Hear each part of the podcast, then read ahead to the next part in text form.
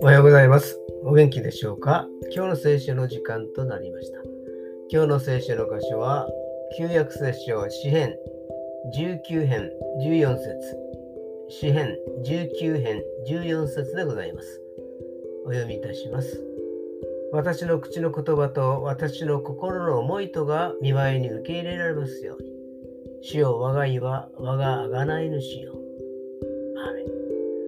朝一番に発する言葉や巡らす思いをすでに神様がご存知ならば、その言葉や思いも神様に受け入れられるように軌道修正してから一日を始めるのが寛容です。それが朝の祈祷であり、瞑想であり、聖書通読なのです。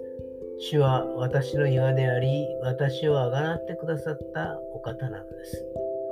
今日も主に祈る一日となりますように。